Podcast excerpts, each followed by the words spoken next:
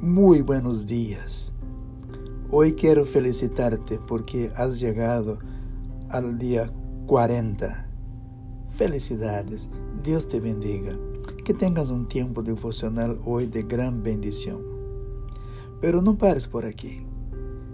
Siga, continúe día a día con esa práctica, con este hábito, con este buen costumbre de estar con el Señor, de leer su palabra, porque la palabra de Dios es alimento para nosotros. Estar a solas con el Padre es refrigerio para nuestra alma. Siga orando, siga intercediendo, siga derramando su corazón en la presencia de Dios. Día a día, tome ese tiempo. Será de gran bendición para tu vida y serás de bendición para la vida de otras personas.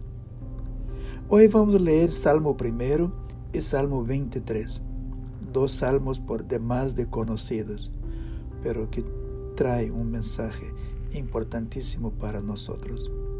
Que Dios te bendiga, que Dios te use, que Dios te guarde, que Dios siga con sus manos sobre tu vida, tu hogar y tu familia. Muchas bendiciones y a seguir siempre orando día a día, orando, intercediendo, buscando el rostro del Señor día a día. Bendiciones.